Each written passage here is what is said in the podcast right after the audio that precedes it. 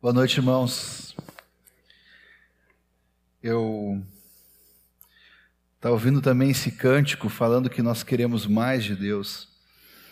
Interessante que antes de o Senhor dirigir a Raquel com esse cântico, houve um clamor aqui do Senhor de, de se oferecer para o Senhor mais, de, de, servir o Senhor.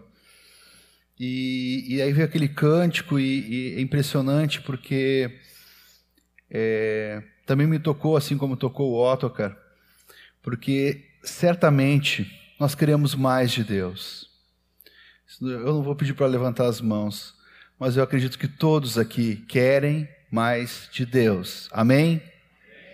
Mas o Senhor também quer mais de nós. E nessa noite eu queria, junto com vocês, ver um pouquinho o que Deus quer mais de nós nessa noite. Eu queria convidar vocês para abrirem carta aos Efésios, capítulo 4. Eu vou ler na tradução NVI. Você pode acompanhar em, nas outras traduções, mas se quiser acompanhar o texto, acho que tem como nós projetarmos hoje nessa versão. Não se preocupem quem está usando outras traduções, fiquem tranquilos, tá? É... De vez em quando temos usado um pouco mais a NVI, tem uma clareza muito boa, uma linguagem um pouco mais contemporânea, sem fugir é, do que realmente o Senhor queria nos falar, sem fugir tanto dos originais, e isso nos auxilia, nos ajuda. Efésios capítulo 4, versículo 1, vamos fazer, examinarmos um pouco as escrituras, pelo menos uns 16 versículos aqui. Diz assim: como prisioneiro no Senhor, rogo-lhes que vivam de maneira digna da vocação que receberam. Sejam completamente humildes e dóceis, e sejam pacientes, suportando uns aos outros com amor. Façam todo o esforço para conservar a unidade do Espírito pelo vínculo da paz. Há um só corpo e um só Espírito, assim como a esperança para a qual vocês foram chamados é uma só. Há um Senhor, uma só fé, um só batismo. Um só Deus e Pai de todos, que é sobre todos, por meio de todos, em todos. E a cada um de nós foi concedida a graça conforme a medida repartida por Cristo. Por isso é que foi dito: quando ele subiu e triunfou às alturas, levou cativo muitos prisioneiros e deu dons aos homens. Que significa ele subiu, senão que também descer às profundezas da terra? Aquele que desceu é o mesmo que subiu acima de todos os céus, a fim de encher todas as coisas. E ele designou alguns para apóstolos, outros para profetas, outros para evangelistas e outros para pastores e mestres, com o fim de preparar os santos para a obra do ministério para que o corpo de Cristo seja edificado, até que todos alcancemos a unidade da fé e do conhecimento do Filho de Deus. E chegamos à maturidade, atingindo a medida da plenitude de Cristo. O propósito é que não sejamos mais como crianças, levados de um lado para o outro pelas ondas, nem jogados para cá e para lá por todo o vento de doutrina, e pela astúcia e esperteza de homens que induzem ao erro. Antes, seguindo a verdade em amor, cresçamos em tudo naquele que é a cabeça, Cristo. Dele todo o corpo, ajustado e unido pelo auxílio de todas as juntas, cresce e edifica-se a si mesmo em amor na medida em que cada parte realiza a sua função. Oramos mais uma vez. Senhor, te pedimos aqui, Senhor, diante dessa palavra, Senhor, que é a tua palavra, Senhor. Queremos ter clareza, Senhor, entendimento e revelação, Senhor. Queremos mais de Ti, queremos nos dar, Pai, para essa palavra também, Senhor. Queremos dar resposta para o que Tu está nos falando aqui, Senhor, porque estamos unidos contigo, Senhor, e queremos crescer, Senhor, a Tua imagem. Nós te pedimos a Tua graça, Senhor, nessa noite, em nome do Senhor Jesus Cristo. Amém. Versículo 1 diz assim: Como prisioneiros no Senhor, rogo-lhes que vivam de maneira digna da vocação que receberam. Algo muito precioso, uma frase até impactante de um chamado para andarmos de uma maneira digna a essa vocação. Eu gostaria de traduzir de uma maneira um pouquinho mais simples, que há um apelo aqui para que a gente possa viver é, apropriadamente ao chamado que nós recebemos. É certo, irmãos, que cada um de nós recebeu um chamado específico. Não há dúvida disso. É, só o fato de nós estarmos aqui em Porto Alegre já é um chamado. Eu, lembrando do meu querido Nilson, ele sempre diz: tu tem que ter certeza do chamado de Deus para ir para fora e tem que ter certeza do chamado de Deus para ficar aqui. Então há um chamado para nós aqui, de estarmos aqui, vivermos nessa cidade.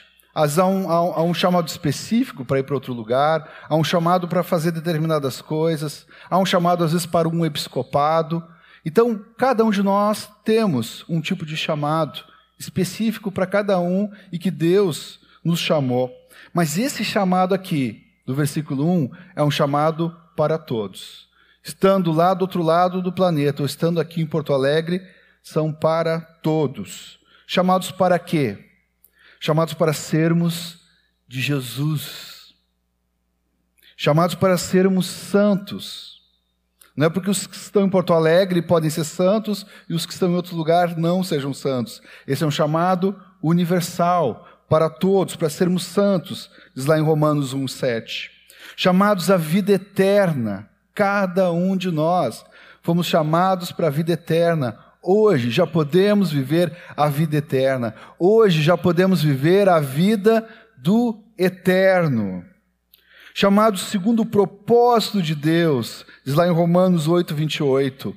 Coisa preciosa, e eu gosto de unir esse chamado, é, segundo o propósito de Deus, ao que está em 1 Coríntios 9, diz: chamados à comunhão do seu Filho.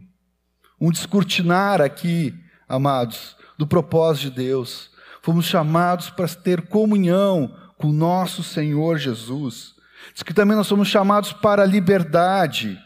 Fomos chamados em uma só esperança. Nós lemos aqui nessa passagem de Efésios 4. Somos chamados em um só corpo. E guardem isso no coração. Esse chamado não pode ser individual. Somos chamados em um só corpo. As vidas novas que hoje foram batizadas foram chamadas para estarem em um corpo, fazerem parte de um corpo. E ainda somos chamados a suportar com paciência tristezas, é, sofrendo injustiça, como o nosso Senhor Jesus também foi chamado. E Ele é o nosso exemplo nesse chamado. Somos chamados para todas essas coisas preciosas, tremendas, e que são vivas para cada um de nós, mas também somos chamados para sofrer com Ele e sofrer injustiças, como o nosso amado Senhor Jesus também sofreu. Versículo 2 diz assim: Sejam completamente humildes e dóceis, e sejam pacientes, suportando uns aos outros com amor. Sejam, essa é a palavra para nós. Sejam completamente humildes. Queridos, na minha falta de humildade, eu já ia me contentar com ser humilde. Que dirá completamente humilde. Mas por que será que está completamente humilde? Porque não é só uma humildade externa, não é uma humildade de aparências, mas é uma humildade também de coração. E se nós não sabemos lidar com isso, temos que aprender do nosso Senhor, que é manso e humilde.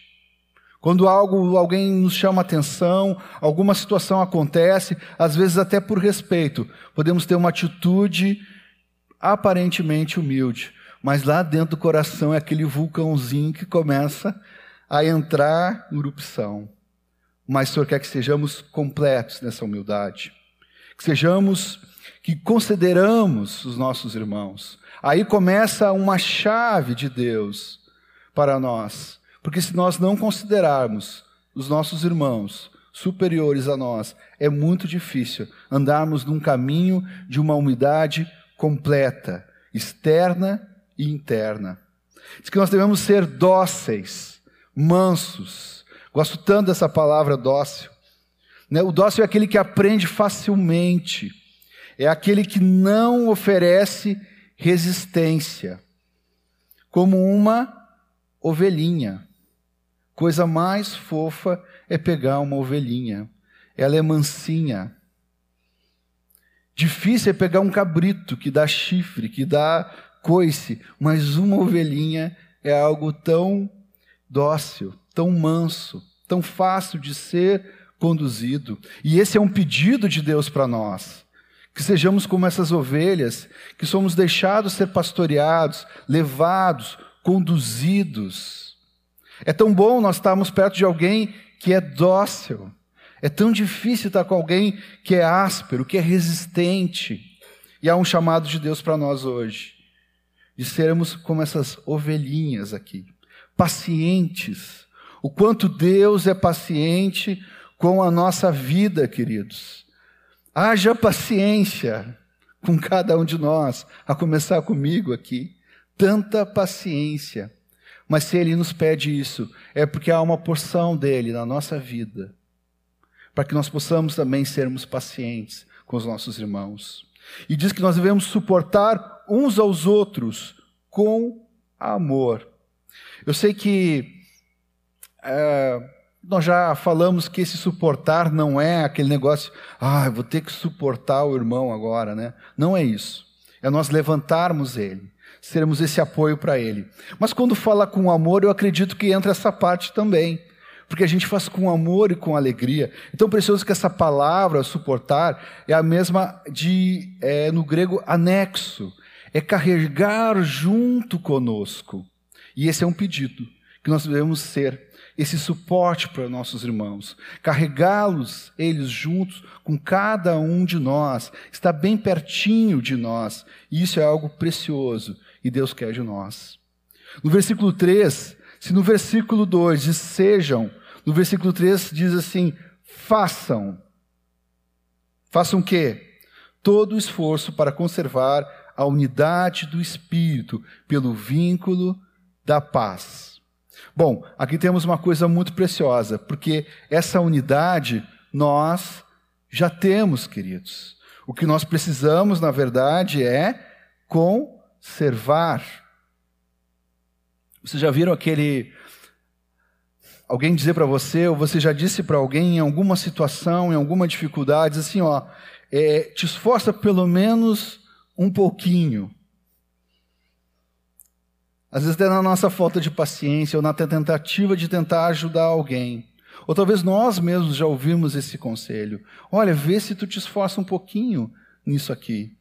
Mas não é o que está dizendo aqui. Diz que nós devemos, é, com todo esforço, todo esforço, conservar essa unidade que nós já temos, queridos.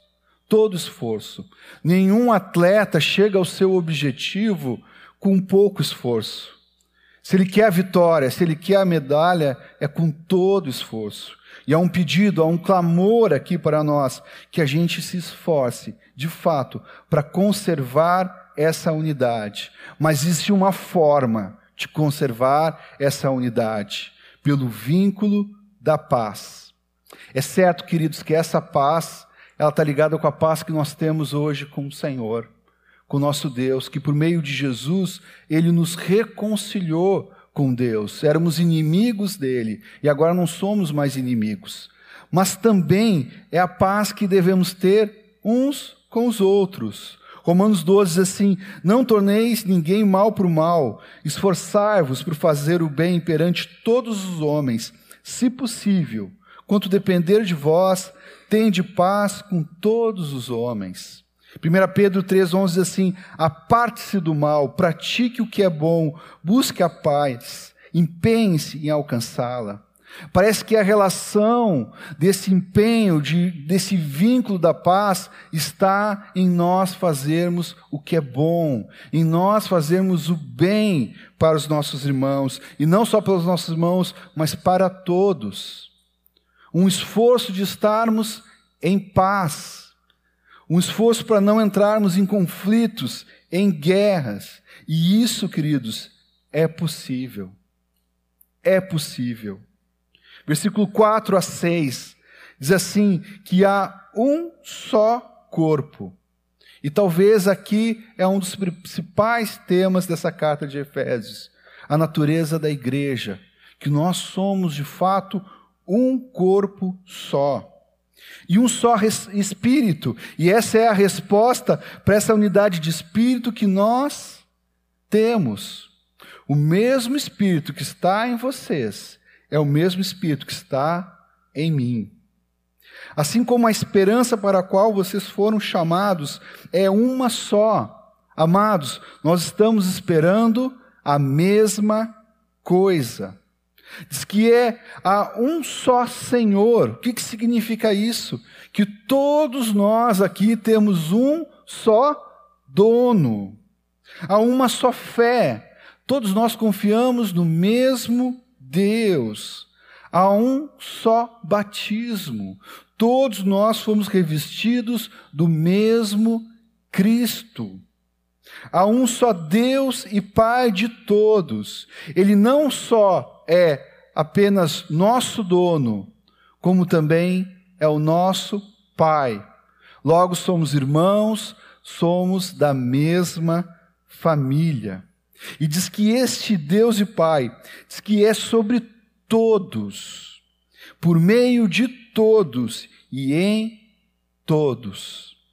Eu pergunto diante de tamanha unidade que o Senhor nos mostra hoje, nos relembra na Sua palavra, é possível ter divisões, é possível ter conflitos, atritos, rivalidade. Não é possível, irmãos. Mas Ele nos chama para vivermos essa unidade, para vivermos em família. Continuando aqui no versículo 7, diz assim: E a cada um de nós foi concedida a graça, conforme a medida repartida por Cristo. Queridos, essa é a graça de Deus que Ele deu a cada um de nós. Não é uma graça, é a graça, queridos. A amazing grace, a grande graça que nós recebemos, queridos graça do Senhor para cada um, do menor ao maior. Ele repartiu para cada um, do mais pequeno ao mais alto. Isso é muito mais que um favor imerecido, queridos. É o próprio amor de Deus em ação contínua na nossa vida, cada dia nos atraindo para Ele. Essa graça precisa ser suficiente na nossa vida, porque ela é poderosa, ela é completa, ela é abundante. Graça que nos salva, queridos, graça que nos redime, graça que nos torna firmes, graça que nos justifica dos pecados, graça que dá vida, queridos, graça que nos livra do pecado e nos ajuda a estar longe do pecado. Não é graça barata, queridos, porque foi derramado um precioso sangue para que essa graça chegasse até nós. Graça de padecermos por Cristo, graça da esperança, graça da eterna consolação. Por isso que em determinado momento da vida de Paulo, em meio ao sofrimento, o Senhor disse assim: ó, a minha graça é suficiente para ti. A graça do Senhor é suficiente para nós, graça que nos educa, amados, e graça que nos concede diferentes dons. Versículo 8 a 10 assim: Por isso é que foi dito, quando ele subiu e triunfou às alturas, levou cativo muitos prisioneiros e deu dons aos homens. Isso aparece também lá no Salmo 68. O que significa ele subiu? Senão que também descer às profundezas da terra. Aquele que desceu é o mesmo que subiu acima de todos os céus, a fim de encher todas as coisas. Aconteceu algo. E eu não vou tentar explicar o que, aconteceu, mas a palavra fala que aconteceu. Diz que o Senhor foi até lá as profundezas e trouxe os que estavam cativos. O Senhor desceu até o Hades, no lugar dos mortos, e pregou aos espíritos que estavam em prisão. Mas o que o Senhor quer nos falar hoje é um pouco mais do que isso. Ele quer dizer que o Senhor triunfou sobre a morte e a sua obra foi completa. E esse mesmo Senhor que está glorificado deu dons aos homens. Versículo 11: E ele designou alguns para apóstolos, outros para profetas, outros para evangelistas e outros para pastores e mestres. Homens dons que Deus deu para a igreja. Deu para serem super-heróis, Deu para ter uma proeminência entre o corpo de Cristo? Não. Ele deu para servir a igreja. Para pegar a toalha, pegar a bacia, se dobrar e lavar os pés empoeirados de cada irmão. Foi para isso que ele deu, para a igreja, esses dons. Nós vamos ver aqui na sequência pelo menos seis motivos por que, que ele deu os dons? Eu não quero entrar aqui, irmãos, o que, que é o apóstolo, o que, que é o profeta, o que, que é o evangelista. Não quero tentar estruturar isso para vocês, mas eu quero só dizer o que está escrito aqui: que ele deu para a igreja, para servir a igreja. Versículo 12 diz assim: com fim, com propósito, com objetivo de preparar os santos para a boa obra do ministério, para que o corpo de Cristo seja edificado. Primeira coisa aqui, dessas seis, que o Senhor concede para nós, esses homens dons, para sermos, para que os santos possam servir. Fica bonito, né? A obra do ministério, preparar para a obra do ministério. Mas o que está querendo dizer é para que nós, todos nós, possamos servir, nos equipar, nos preparar para o serviço. Esse clamor que houve hoje nessa oração, Deus quer equipar cada um de nós para que não nos falte nada para servir. Segundo, para a edificação do corpo de Cristo. A edificação da sua casa, no qual nós somos essas pedras vivas, casa de Deus, morada dele mas também do corpo, para que o corpo de fato seja um corpo funcional, que ande, que se movimente. Versículo 13 diz assim: Até que todos alcancemos a unidade da fé e do conhecimento do Filho de Deus e chegamos à maturidade, atingindo a medida da plenitude de Cristo. Terceiro, para que todos alcançamos a unidade da fé. Eu já pensei muito, queridos, o que é essa unidade da fé. Fiquei pensando, fiquei pensando alguns anos na minha vida, tentando entender o que era isso. E quando nós falamos em unidade da igreja, a gente fala assim: ó, bom, já temos a unidade do Espírito. Então, quando chegar lá no fim, nós vamos conseguir chegar a essa unidade da fé. É claro que essa unidade da fé significa que temos que andar na mesma fé. Às vezes nós falamos, não, é que nós precisamos, como igreja no mundo todo, andar na mesma doutrina. E não está errado, porque se cremos na mesma coisa. Queridos, essa unidade da fé que Deus quer de cada um de nós, não só nós que estamos aqui, mas de todos os nossos irmãos em toda parte, o que Ele quer? Ele quer que nós confiamos em quem Deus é. Que nós cremos naquilo que Ele diz, que é a Sua palavra e que não muda para sempre, por todos, todos sempre, toda a eternidade, a Sua palavra não muda. Está aqui um enorme obstáculo que nós temos muitas vezes para caminhar nessa unidade. Porque muitas vezes queremos que o grupo de lá, o grupo de cá, pense como eu penso.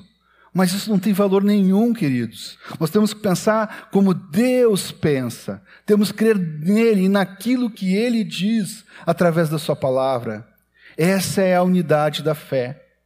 E Deus coloca os dons para nos ajudar a crescermos, a olharmos, a confiarmos no Senhor. Quarto, para que todos alcancemos o conhecimento do Filho de Deus. Queridos, não é possível é, atendermos ao chamado da comunhão com seu filho se nós não conhecermos o filho.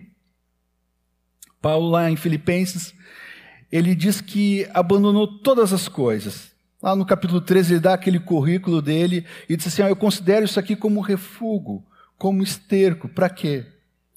Pra, por causa da suprema grandeza do conhecimento de Cristo, de ganhar a Cristo, de ser achado nele. Ele abriu mão de todas as coisas para isso.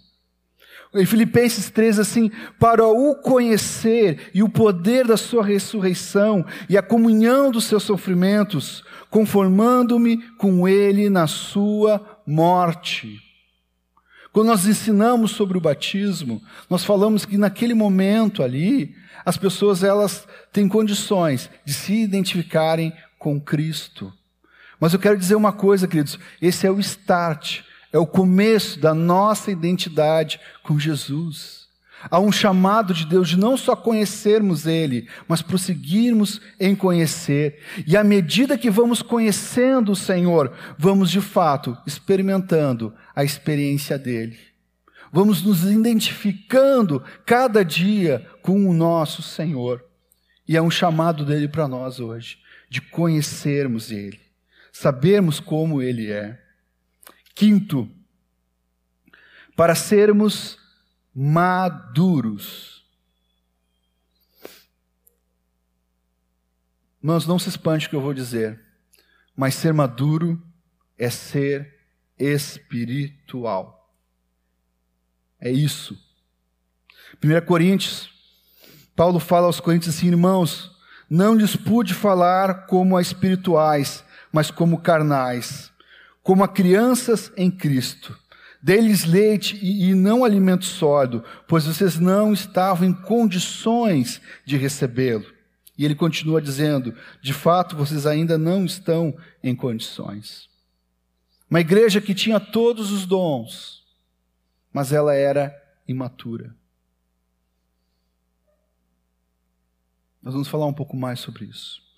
Sexto, para atingirmos a plenitude da estatura de Cristo. E eu pergunto para vocês aqui: é possível nós, hoje, atingirmos a plenitude da estatura de Cristo? Será que isso é um alvo atingível ou inatingível? Será que isso é para o céu, quando nós tivermos o corpo glorificado, ou ainda no tempo da nossa peregrinação.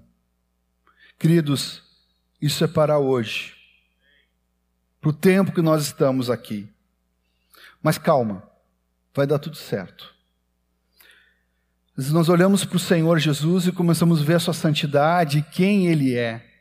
E daí começamos a olhar a nossa vida e ver quem nós somos e como nós estamos. Bom, eu quero dizer que quando nós conseguimos olhar para o Senhor e para Sua santidade, está começando algo a acontecer. Começa uma vitamina do céu no nosso coração, porque nós podemos olhar a santidade do Senhor e ver como é que nós devemos ser. Já é o primeiro sintoma de um crescimento. Versículo 14 diz o seguinte: ele explica um pouquinho mais sobre essa maturidade. Diz assim: o propósito é que não sejamos mais como crianças levados de um lado para o outro pelas ondas, nem jogados para cá e para lá por todo o vento de doutrina ou de ensino, e pela astúcia e esperteza de homens que induzem ao erro. Queridos, nós não podemos ficar sempre como bebês espirituais. Nós precisamos urgentemente, queridos, buscar o crescimento espiritual. Hebreus fala que pelo tempo decorrido, nós já deveríamos ser mestres. Está falando lá para os hebreus, tá? Deveríamos ser mestres. É certo, queridos, que um mestre não não nasce mestre. Os professores sabem quanto tempo levou para serem professores, né, Everton? Se a gente for contar o tempo de escola, não é um dia para o outro que a gente é mestre. Há um tempo. O problema é o tempo decorrido. Ter passado todo esse tempo e ainda não somos mestres. E aqui não é só o fato de ser mestres para ensinar, mas o que ele está falando é de um tempo que passou e que poderíamos ter crescido muito mais, poderíamos ter amadurecido. Ele diz o seguinte lá em Hebreus 5, de 12 a 14, vou pegar só uma parte que sim. Estão precisando de leite e não de alimento sólido. Quem se alimenta de leite ainda é criança e não tem experiência no ensino da justiça da retidão. Mas o alimento sólido é para os adultos, os quais, pelo exercício constante, tornam-se aptos para discernir tanto o bem quanto o mal. E aí a gente começa a ver os problemas. E começamos a entender por que existem algumas situações onde, pelo tempo decorrido, ainda não se consegue discernir o que é bom e o que é ruim, o bem e o mal porque ainda é imaturo, precisa crescer, precisa desenvolver. Precisamos, queridos, deixar das coisas de criança, do começo da infância. Paulo fala isso no amor, lá, lá em, em 1 Coríntios 13, ele começa a falar do amor de Deus, o que realmente é o amor, que não é um sentimento qualquer, mas ele está falando do próprio amor e como que esse amor se comporta. Mas não para ali, ele diz assim: ó, quando eu era menino, falava como menino, pensava como menino, raciocinava como menino. Quando me tornei homem, deixei para trás as coisas de menino. Houve um desenvolver. Esse amor precisava ser amadurecido. O amor de Deus na nossa vida precisa ser amadurecido. E ele tem derramado no nosso coração, mas nós precisamos crescer nisso. Nós não podemos, queridos, ver o reino de Deus de uma forma carnal. A palavra fala que a ninguém mais nós conhecemos segundo a carne, mas tem que ser algo espiritual. Não podemos nos deixar a ser seduzidos por ensinos e distrações de homens espertos, de enganadores.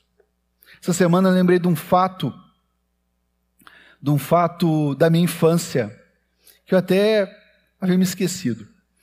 É, nem sempre eu morei em Porto Alegre, algumas vezes eu, eu morei em outras cidades próximas aqui. E quando eu era criança, meu pai precisava estar sempre vir a Porto Alegre, de vez em quando ele me trazia junto, e a gente vinha de ônibus. Algumas vezes nós não tínhamos carro e vínhamos de ônibus. Daí nós descíamos na rodoviária de Porto Alegre, no centro ali, e tem aquele viaduto ali da Conceição com a Castelo Branco. Na verdade não é um viaduto, uma passarela para passar, sair da rodoviária e passar para o outro lado, conhecido de todos os porto-alegrenses, né? Aí tem aquela passarela, e daí ela é um caracol na ponta ali, né? Ali aconteciam umas coisas interessantes. Quando eu estava com meu pai, às vezes ele me dava a mão, às vezes ele dizia, vamos logo, vamos logo, eu sempre estava com pressa e tal, e tinha coisas para fazer, e, e o que ele queria menos era, que ele queria mais era ficar menos tempo no centro para resolver as coisas que ele precisava. Mas só quando a gente chegava na passarela, tinha aquele caracol, tinha um, uma, um grupo de espertos ali. E eles tinham uma mesinha e que botavam três copinhos com umas bolinhas.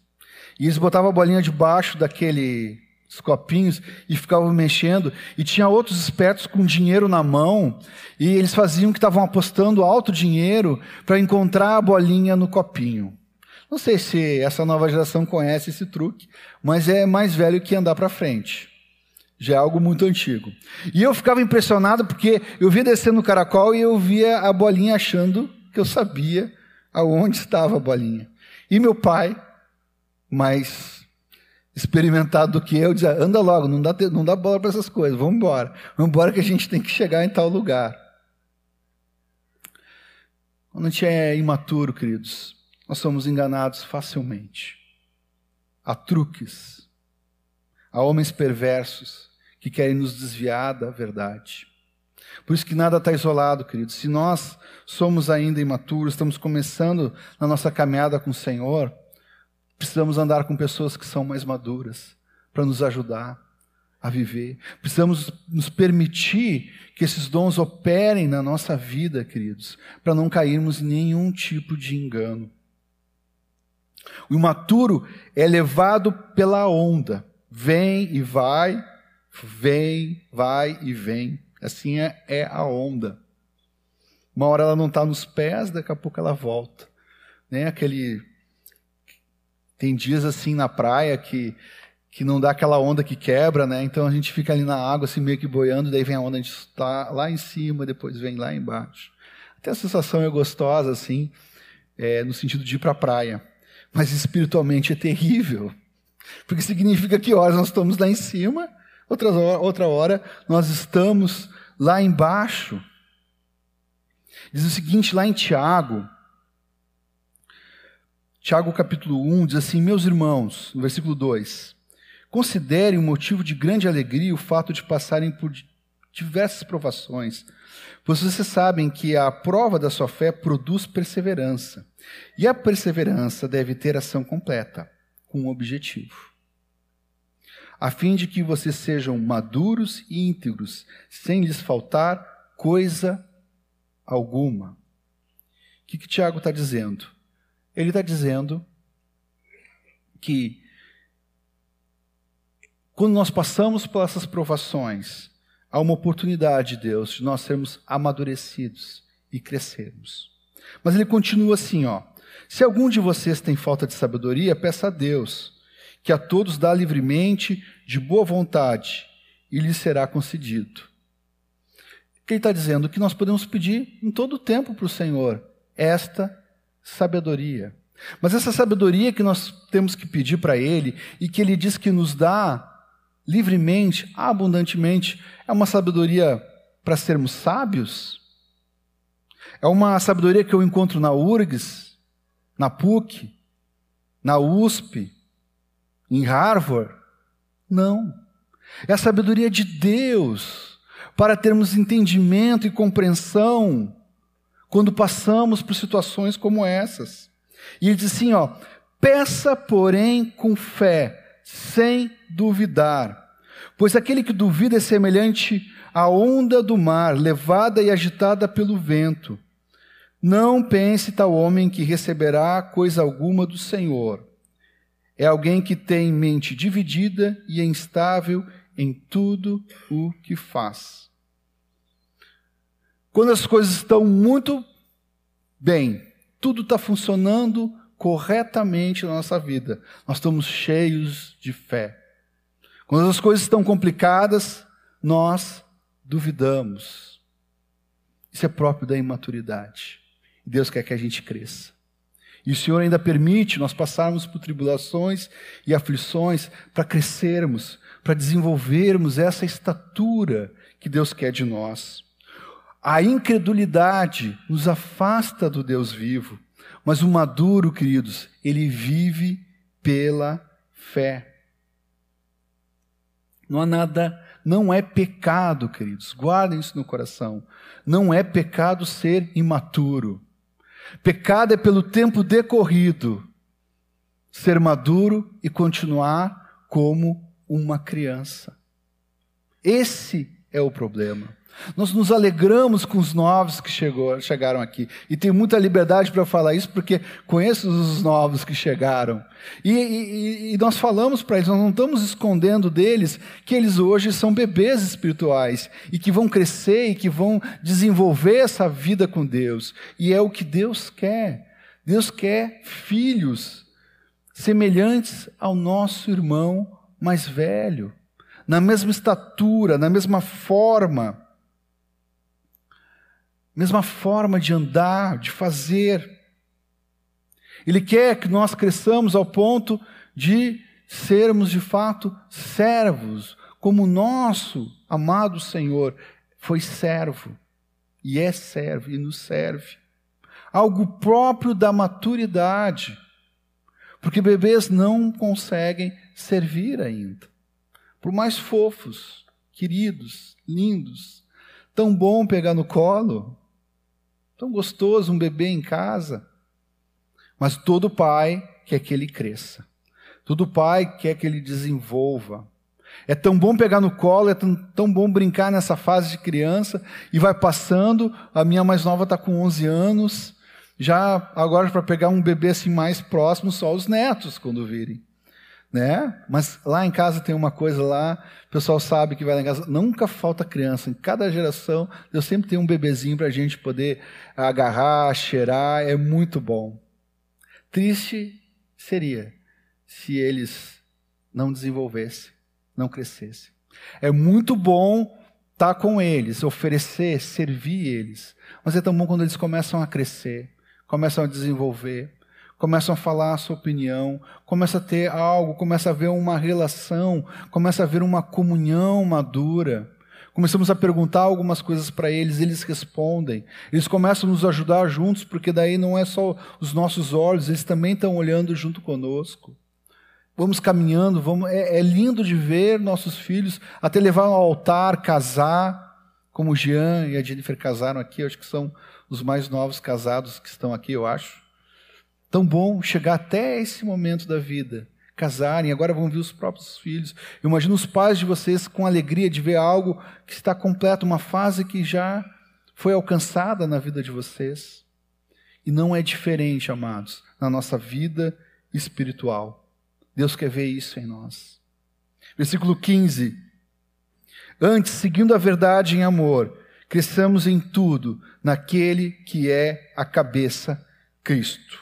O nosso modelo de crescimento, queridos, é Cristo. E é nele que nós crescemos. Por quê? Isso está no versículo 16. Dele todo o corpo, ajustado e unido pelo auxílio de todas as juntas, cresce e edifica-se a si mesmo em amor, na medida em que cada parte realiza a sua função. E aqui tem uma chave, amados. Uma chave preciosa. A chave está aqui, ó.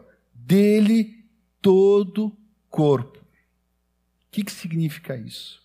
Que todo nutriente que nós precisamos para esse crescimento vem da cabeça, que é Jesus. É dele que vem o nutriente. Não é do discipulador, não é do pastor, não é do bispo. É dele. E o que, que nós somos? Todos nós, amados. Nós somos esse canal para que o nutriente chegue em cada parte do corpo. Diz o seguinte: ajustado e unido pelo auxílio de algumas juntas. É isso que está escrito? Não, amados. Todas as juntas. Cada um de nós somos esse canal. Ah, não, mas é só o discipulador. Não, amados. Benção o discipulador que está cuidando da nossa vida, que está nos servindo, lavando os nossos pés. Mas somos todos nós, somos este canal para que o nutriente que vem da cabeça chegue em todo o corpo. E às vezes nós que estamos cuidando das vidas, o discipulador que está cuidando, às vezes está dizendo, eu não sei mais o que fazer, eu não sei mais o que dar para ele. Tu não tem que dar para ele, tu tem que ser o canal para que o nutriente que é Cristo chegue até a vida desse irmão. E podemos descansar porque o Senhor diz que dá com abundância tudo o que é necessário para nós vivermos. Diz que cresce e edifica a si mesmo em amor. Uma relação tremenda desse corpo crescendo no Senhor. Mas é o seguinte, que isso acontece na medida em que cada parte realiza a sua função. Aqui termina os versículos. Se pudesse fazer um panorama, assim, um mapa desses 16 versículos, o que nós teríamos? Nós teríamos algo muito importante, que é a unidade desse corpo. Começa aí esse crescimento, na unidade. Ele vai falar dos dons, irmãos. Vai falar dessa, do, de, de sermos capacitados, de recebermos as ferramentas necessárias para servirmos, mas começa com essa unidade. E dentro dessa unidade, Deus dá para essa unidade, para esse corpo, os seus dons. Mas, amados, não adianta o Senhor dar dons se nós não nos permitirmos que esses dons operem na nossa vida. Eles precisam operar em nós. Precisamos ser deixados ser pastoreados. Precisamos nos deixar ser ensinados. Precisamos nos deixar ser mobilizados para fazer a vontade de Deus. Esses dons precisam operar na nossa vida livremente, para que haja crescimento, amados, para que seja fortalecida essa unidade que Deus colocou e apresentou para cada um de nós vivermos através dessa unidade. E quando isso acontece, quando permitimos sermos cuidados, atendidos, pastoreados, ensinados, mobilizados, aí acontece o crescimento. E Deus quer isso de nós, que de fato a gente cresça nele. Talvez talvez a gente quando ouve um pouco sobre a, o corpo e suas partes e a função, a gente olha para a nossa vida e possa perguntar: Mas, Senhor, qual é a minha parte nesse corpo? Senhor, qual é a minha função nesse corpo? Se eu estou vendo, Senhor, que é importante isso, que tem uma parte que precisa ser realizada para que haja algo completo na minha vida e para que eu possa crescer e desenvolver a estatura que Tu quer, Senhor. Então, qual é a minha parte? O que, que eu devo fazer? Qual é a minha função? Queridos, eu creio que isso começa lá nos primeiros versículos que nós falamos. Talvez alguns já saibam. E não só saibam, como também já exercem e já estão atendendo sua função.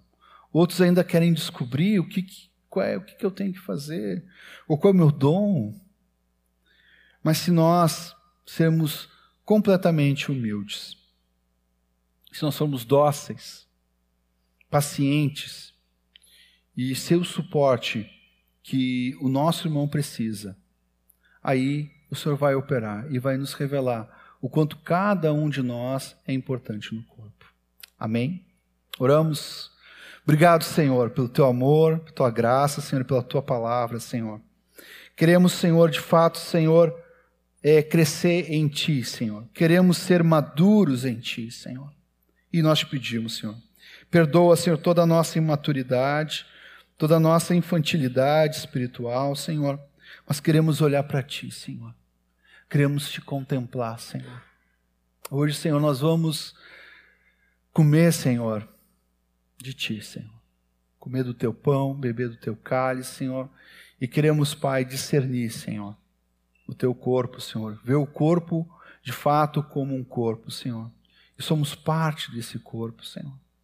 Nos ajuda, Senhor, a crescermos nesse entendimento, nessa revelação, Senhor, a discernirmos, Senhor.